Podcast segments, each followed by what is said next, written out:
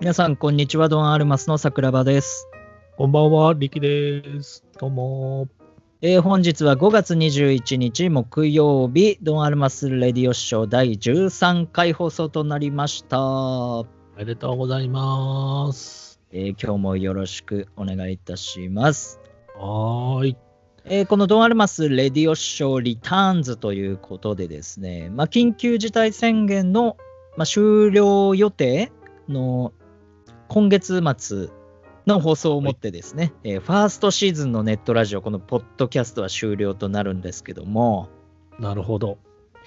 あの最後の放送はですね、うん実験も兼ねてオンライン収録を生配信でですね、ちょっと皆さんと一緒にやろうかなと考えております。うん。オンライン収録を生配信。はいすごですねあの月曜日と木曜日で配信をしてきたんですけども、うん。ね、平日だとお仕事の方もいらっしゃるかと思いますので、今月最後のね、5月31日の日曜日に第はい15回放送はやりたいと思いまして、一応あの詳しいことはね、後でお知らせしますけども、1時半から生放送でのですね、収録を行いたいと思って、で、あの、昨日もね、打ち合わせで、ズーム使ってやってたんですけど、はい。皆さんもね、あの報道とかで、こうニュースとかでもオンライン飲み会とかね、テレビでも話題になってるような、まあ、そのアプリを使って、テレビ電話みたいな形でやろうかなと。おい。で、あのー僕たちのね、画面に、それ立ち上げて参加すると顔が出るんですね、カメラでね、自分のことを映してるカメラで。うん。うんでその、顔を映したくない人は、あのカメラをオフにしていただければ映りませんので、音声参加っていう感じですかね。なのでえ、僕たちの映像はそこに出てるので、まあ、それを見るだけ、えどんな風にやってるのかなっていうのを見るだけでも大丈夫です。うん。うん。うん、で、ラジオ収録なので、収録には映像は全く関係ありませんので、えーまあ、そこに顔を映したとしても、僕たちが生放送でやってる時だけみんなの顔が見れてる。みんなも僕たちの顔が見れてるっていう状況ですね。なるほど。はい。で、あの、ぜひね、顔出し OK の方は、これ、こちらからあの声かけさせていただいたり、やり取りもあったりして、まあ、収録を進めたいなと思っております。はーい。ぜひぜひ。ね、あの、無料でやれるので、興味のある方とか、あの、ズームね、い一回、聞いたことあるけど、一回や、どうやってやるのかなとか思ってる方、ぜひ参考までにね、遊びに来てもらっても大丈夫ですので、ぜひぜひ。面白いですね。ね、今後だからオンラインでの企画っていうのが多分世界的に増えてくることはもう絶対確実なので皆さんもこの機会にねぜひ一回実験だと思って参加していただいただければと思いますはい。いいですね。何人ぐらい入れるんですかね結構100人ぐらいまで大丈夫みたいなことですけども、収集つかなくなりそうです ね。うん、まあでもね大体あんまりこの間のねあの投稿じゃないですけども、まあ、そんなに多分大丈夫だと思いますのでねあの興味のある方だけで やりたいと思います、興味と勇気とうん、好奇心が必要ですね。ねえっ、とこうみんなでやりたいのがあってうん。何このを企画があるんですか。タイトルコールをねみんなで叫ぶ時だけちょっと音声を入れてですねうん。はいみんなでタイトルコールを叫ぶとなるほど。はい。そういうのを一回やってみたいですね。そしたらですね、まあ、詳細はクラブドンアルマスのメールと LINE アットでお伝えさせていただきまし、ますので、ぜはいひ。はい。それでは本日も頑張っていきましょう。第13回、ドンアルマスレディオショー、レッツラードン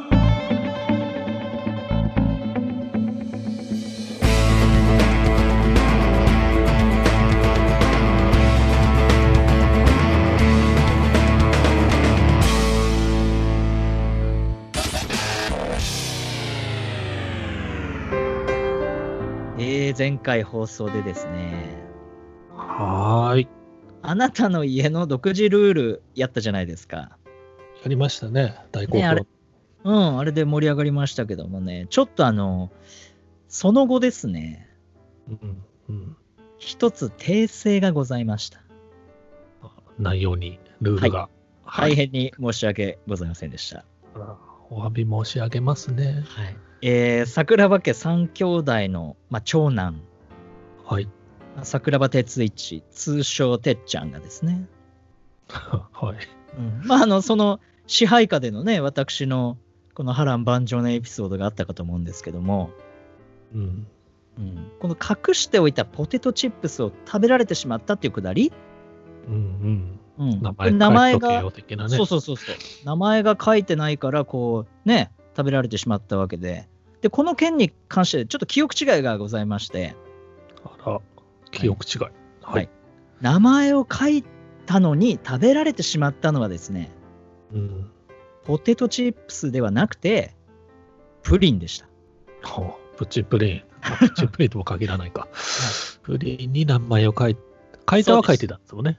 いただきました。あの、そおう、名前を、ポテトチップス食べられた後に、その次にな、ちゃんと名前を書いたのはポテトチップスってまた言っちゃったんですけど、あの、プリンだったんですね。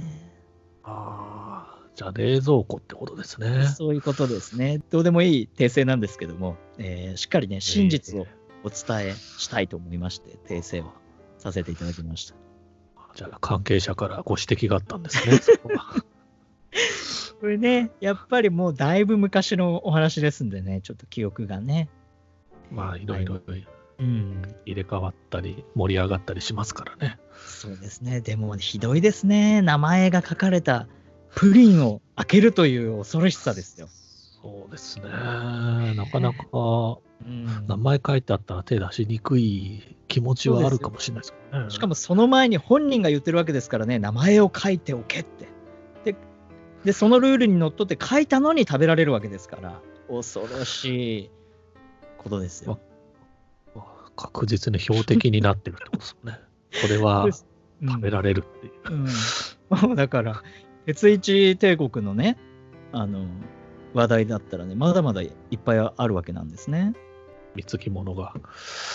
当時はね、もう帝王と農民のような関係ですからね、僕たちは。飲みの関係です。もう、もうひどいもんで、もう、リキさん、あれですかもうう、ん。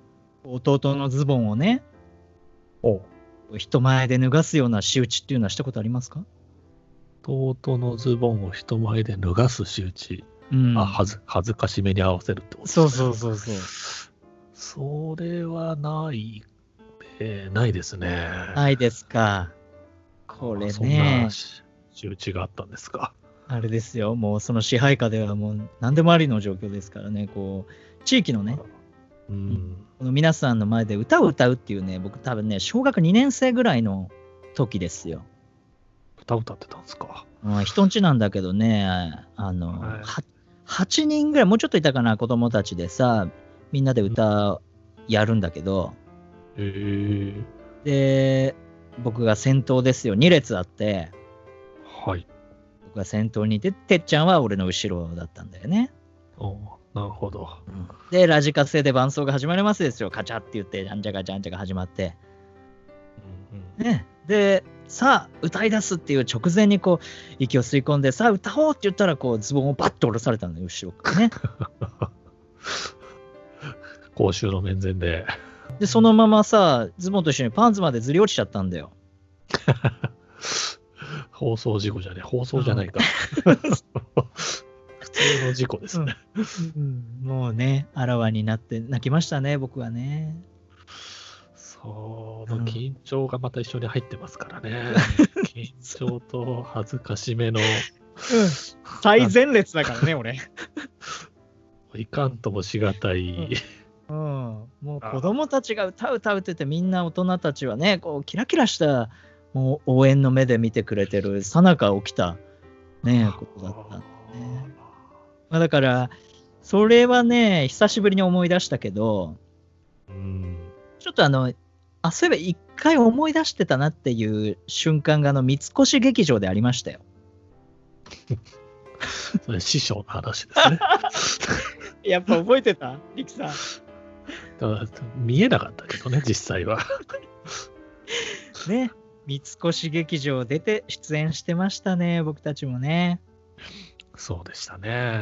ね、で毎回高くてチケットがね、頑張ってあれ売ってましたよね。そうでしたね。あのまあ、ちょっとね、皆さん何のことかっていうことなんですけど、えーねうんうん。日本橋の三越劇場で、はい。師匠のね、伊藤先生と一緒にステージに、まあ、出ていて、で 演奏終わってあれ立ち上がってんだよね、もうみんなでね、横一列にね。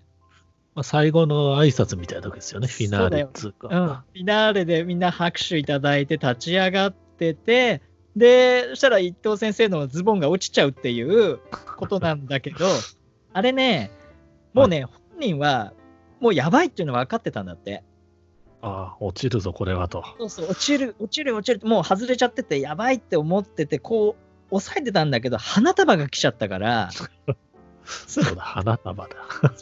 花束渡されて両手で花束持ったから落ちちゃったねあれ、ベルトじゃないですもんね、なんか、あの、あれ、なんだっけ、なんかそう、パッチン止め上にこなんか、サスペンダー的なやう、つでしたっけそうそうそう、うん、あれが外れちゃってたんだよね。隣でしたもんね、師匠の。うん。俺さ、気づかなくて、会場がどよめいてたんで、がやざわついてて、うん、え、何、何と思って横見た ら、先生笑ってるからね、顔は。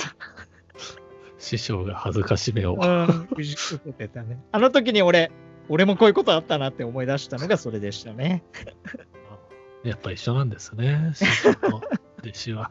縁があるっていうね。まあそんなことあったね、そういえばね。そうですね。まあ、 すよかった、なんかリキさん、やっぱり衝撃的なことは覚えてるね。いや自分が体験したっていうよりか、そう聞いたのを覚えてるぐらいで すからね。別になんか、多分自分からは言わない、うん思い出せないやつですね。あそうだよね。そうん言われればあったねっていうぐらいな。いや、だから、ねえ、それぞれ同じ兄弟がいね、あれしていろんな思い出がありますけども、だいぶその思い出の質がね、リキさんとうちではちょっと違うなっていうのを感じますね。そうですね。でもまあ本音でぶつかってたっていう感じはしますけど ね。本気どでこが今の話題からそこに持っていけるちょっと違う か。いやだってね、そんな話、もうちょっとお下品な話していいですかどうぞどうぞ。ねえこの鉄一帝国のね、ひどい話はたくさんありましてね。はあ。これあの、まあまだ同じ頃だよね。だから、え2年生とか3年生ぐらいの時だと思うんだけど、うんうん。まあね、こう、まあ家の中でね、はい。突然ね、俺を捕まえてくるわけですよ。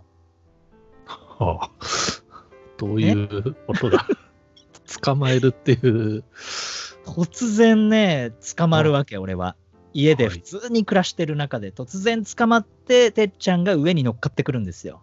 おで、どういう状態になるかというと、仰向けでね、てっちゃんにマウント取られて、俺が上向いてて固定されちゃって、はうん、気をつけの状態でね。あ。うんうん。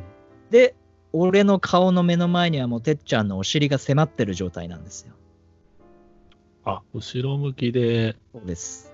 はいはいはいはいはい。もうね、だんだんさせていただいたと思うんですけど、僕はもう、やめてやめて、もう一生懸命動き動こうとしてんだけど、もう押さえつけられて動けなくてですね。うんうん。で、まあそれがですね、時を待たずして、こう、もうおならをされてしまうっていうね。噴射されちゃうんです ね。顔面包皮。うん。で、30秒ぐらいどかないから、もうね、充満するまで。ね、これちょっとこんなのを放送するっていうのはどうかと思いますけど、ねええもう想像の世界ですからね、 そこは。え、俺だけ、あのー波乱万丈なエピソードかというね、何度もやられるわけですから、もう左半時なわけですな。日常茶飯事ですよ、もう、向こうがしたくなったら、こう、俺は捕まってしまうっていうね、で、笑ってるわけですから。それも察する感じにもなるんですかね。いや、なるなるなる。なんか近づいてくると、だからこうやって、ちょっと緊張感が走るわけでね。ああ、そうやべえっていううん。囚われてしまうと いう。で子供ながらに対応策を考えるわけだね。ただもう、捕まるのはもうしょうがないことは分かってるから。そそこはもう諦めてた。 うん。だからね、もうそこで編み出したのは、もう臭くなくなるまで息を止めるっていう。あー吸わないと。そうそうそう。もうそれで行くしかないって言って、ある時もうその作戦はもう成功してね、回避できたんですよ。おお素晴らしい。まあ、そうなんだけどね、やっぱり相手は6個上ですからね、まあ、うん、そうね。対応策を準備してくるわけですよ。さらにそこから。ん、そうそうでい、いつものように捕まって、腕を押さえられて、気をつけの状態で固定されて、うん。で、その瞬間にいつものようにね、大きく息を吸い込むわけです。で、その息を、そう、息を止めてね、そしたらさ、はい。俺が息が続かなくなる瞬間を待ってるわけですよ。恐ろしいです。想像してみてください、そこで。ね、まだ10歳ぐらいの、ね、私ですよ。なるほど。尻を目の前に息を必死に止めているのんくうんんがいるわけです。当時のんくんが。でね、もうかわいそうだね、耐えられなくなって、もう、ああ、もう苦しいって言って、バーッつって息を吐いて、もうその瞬間にね、満を持して放ってくるわけですよ、向こうはね、あー100%吸い込むわけですね。すべてを。 もう、あらゆる成分を吸引しちゃうわけですね。だってこっちは1分ぐらい息を我慢して吐いてしまった、もう吸う以外ない、残されてないわけだから、そこがどんな修羅場であってもね。あーダイソン並みの吸引力で、さスボッと。ね本当にね、ちょっと、これあれですね、なんか、こんな下品な話で。ええ子供の頃はそういうのが盛り上がる世代ですからね。でもまあ子供って言って相手は中学生ですからね。僕は小 そっ学か校、。低学年ですけど。うんあ、じゃあ小学校一緒とかではないんですね。あないない、もうい一回も同じく通った時はなかったね。ああ、なるほど。ただあの、俺がこう、小学校通う、学校帰りかなは学校帰ってってる時とかに、あはい。あの、上半身裸でスクーター乗って、パーって走ってってるてっちゃんは見たことある。兄貴が。兄貴、上半身裸でスクーターでは、うん、あらららららららあれ学校じゃないのみたいな。それ結構冷静に見れる感じなんですかね。うん、まあ、お兄ちゃんですからね、一応ね。おかしな家ですからね。ええ最強クラスだと思いますけどね。だって、まあ、その当時さ、うん。なんていうのもう、400cc とかのバイクがうちに置いてあったんですよ。はい。そんなうんおかしいじゃん。400なんか乗れる免許なんかないのに、うんなぜかあると。うん、高校生ぐらいのお兄ちゃんがね、うんうんてっちゃんが。ほんで、まあ、こう、それに乗って帰ってきた時にさ、はい。お母さんが怒るわけですよ。いやついちって言ってどうしたらそのバイクって言って、ううんんまあしたそらうですよね。 あ、これ借りてきたんだけど、え、これ 50cc だよとか言って、排気量の話になっちゃう。 50cc、だから 50cc ならあのスクーターと一緒だから、ほら、免許持ってるっちゅう話で。ああ、そっか。うんはい。で、これ50だよって、てっちゃん言ったらしたら、普通にね、あ、そうなので終わってたから。 うちは。まあす素直に信じるというそ。素晴らしいううん、そんな感じでした ね。間柄ですね、それはね。決して疑わわないといね。ううね。ん。まあ、そんなね、家でしたね。まあ、ちょっとね、ここら辺でお下品な話はやめてしましょう。はい。ありがとうございます。リキさんは逆にあれですか爽やかな。なんか。いや、爽やかな話はないけど。このお下品を払拭する爽やかな話 はないです。ショックするほどの染まっちゃいますね。ファブリーズ聞かないぐらいな。うんこの間ね、ちょっとほんわかしたお風呂でのね、エピソードがありましたけども。そうですね。特に兄弟間は、なんだろう。喧嘩した時になんかお互いの宝物を壊し合っちゃうみたいなことはありましたけどね。ああ。えそれはそういうルールではなくて、このって言って大事なやつをやられたからやり返す的なそうそうそう。やられたらやり返す的な宝喧嘩。そのね、あの、当時の宝物知りたいね。当時の宝物。自分がなんか壊しちゃったのは、うんその弟の宝物にしてたのは、これ表現がちょっと難しいんですけど、なんかキラキラ光る棒があったんですよ。キラキラ光る棒。すげえ表現しづらい。 なんかプリズムみたいな、なんていうんですかへね、ーなんかそこら中にはないような、うんうん。別にその何の気なしなの布団をしまうときに布団叩きの代わりに使ったらポキって折れて しまって。だからもう弟が大号泣しちゃって、ああ。すげえ大切にしてたのそっかそっのかにみたいなところで逆上してしまって、うん。うん。で自分が大切にしてたのが当時あの、ドラゴンクエストってゲームがうんうん。流行ってたんですけど、うあのドラゴンクエスト3のん。あのカンペンがあったんですよ。カンうん。うん。カンペンケースっていうんですかね。うん。うん。で、あれなんか限定品みたいな感じで、もうすげえ貯金して買った記憶があるんですけど、もうそれがボッコボコにこうへし折られ、解体され、あ見るも無残な形になってしまったみたいなあ。あことはございましたね。あ。それは目の前で見てんのそう、その、逆上して壊されているその姿を。いやいや、それはもう自分がいない時ですね。 帰ってきたら壊れてた。そう、帰ったら、うわっていう。だからその壊しちゃった時、自分が壊しちゃった時も、うん。そのごめんねって感じじゃなくて、うん。なんだよみたいな。別にいいじゃんみたい な。そのそういう態度を取っちゃったわけだ。態度がまたね、よろしくないっていうね。そっか。じゃあそれがちょっと許せなくてね、ふつふつと来ちゃったんだね。そうですね。とか、今思い出しましたね。あーやっぱありましたか。あーそれ、そういう時はさ、あ、まあでも、そっから先とかね、あんま記憶にないんだよね。そういう思い出しかね。そうね、感情的になったところしか覚えてないですね。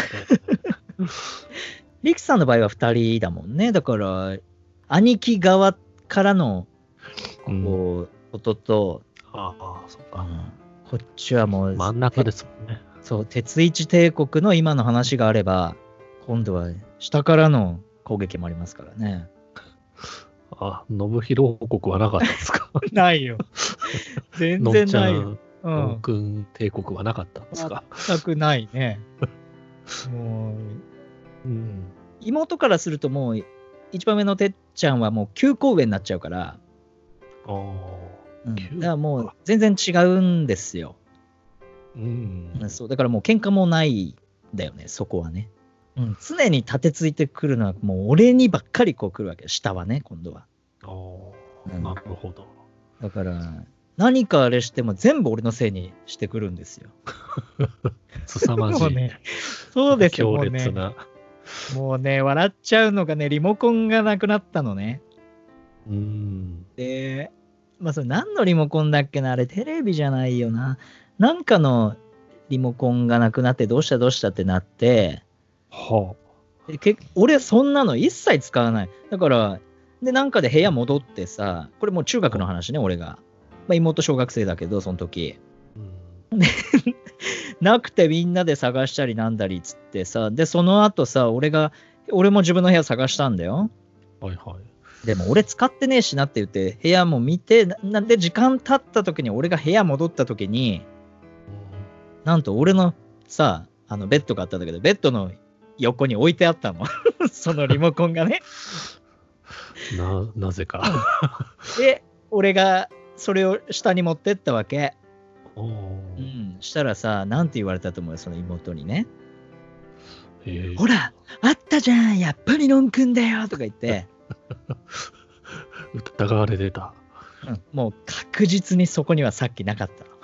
もう、お前みたいなさ、あ、仕組まれてた。そう仕組まれてたわけ。それはもう完全に、そうだからね、まあ、 そういうすね、ごいいろんな仕打ちをですね、受けてきたわけですね。一心に浴びてきたわけですね。ああ、ほんとね、思い返すといろんなね、ことがありますね。それで人に優しくなれたわけですね。まあ、そうね、今、その上も下もね、みんな仏みたいになってますからね。だから、仏みたいになってる。すごい転換を。うん、やっぱそういう、こう、と時があるんでしょうね、人にはね。なるほどね。うん。いやー素晴らしい。うんそんなね、こんなで、今がありますと。はい、ありがとうございました。ありがとうございます。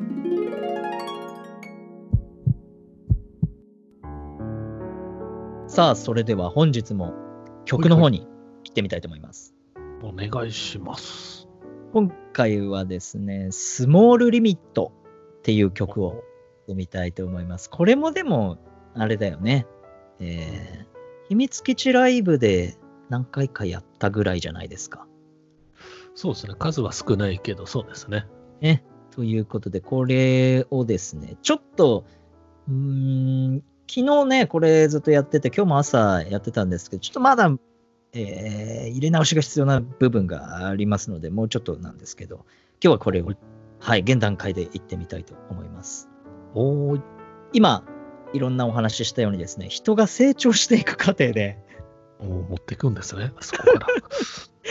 ちょっとあまりにも今日はね、あの、お下品な話ですいません、忘れていただいて、えーえーもっとね、いい方の話で、えー人がね、成長していく中で、こう、小さなね、限界を感じたり、制限を感じたり、そういうものを知ったり、体験したり、経験したりすることがあると思うんですよ。うんうんうんうん。で、こう、夢をね、追ってる、いろんな職業の若い子たちの姿を思い浮かべて作曲したのが、このスモールリミットなんですね。なるほど。で夢にね、向かって勉強してる子たちいっぱいいて、うんただでも、この夢を追う時も何でもそうなんだけど、人ともうまくやらなきゃいけないわけで、うんうんうんうん。だから、夢があるから悩んで、夢があるから壁にぶつかって、それでもこう、一生懸命頑張って進んでる子たちっていっぱいいてね、うんだから、僕たちもね、頑張ってますけど、そういう夢を持つ人たちをね、本当に応援していきたいという気持ちがあって、うんうん。まあそんな感じの曲なんで、スモーなるルほ、どはい、スモールリミットぜひ聴いてください。はい。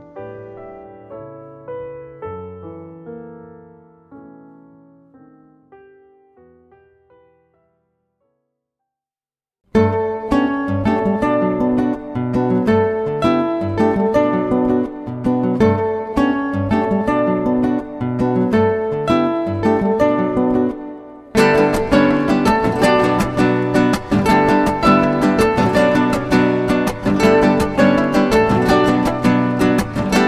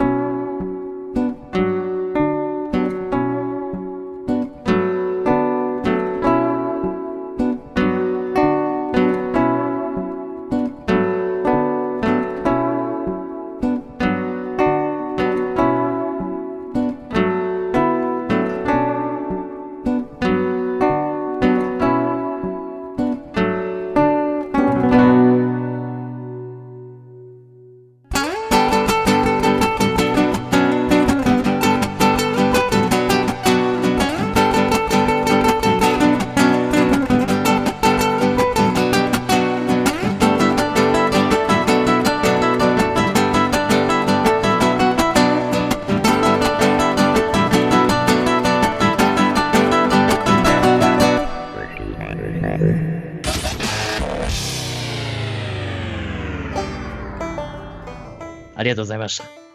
いやー、いいですね。ございます。ちょっとね、えーいろんな夢を持つ人たちを応援していきたい曲ということで、行ってみました。応援ソングだ。はい、今度の、えーその最後のね、はい。収録、うん。まあ、あの少なくてもいいんで、もうとりあえず一回そのは配信的なね、こうやって聞いてくださってる方と顔を合わせるみたいなことはやってきてないんで、うんうんうん。はい、それをちょっと行ってみたいと思います。はい。次の放送が第14回、そして31日日曜日の収録放送が第15回でラストになりますので、なるほど。はい、ちょっとね、ラスト2回頑張りましょう。よろしくお願いします。第14回放送は月曜日になりますので、お楽しみに。それでは、はいさようなら。バイバーイ。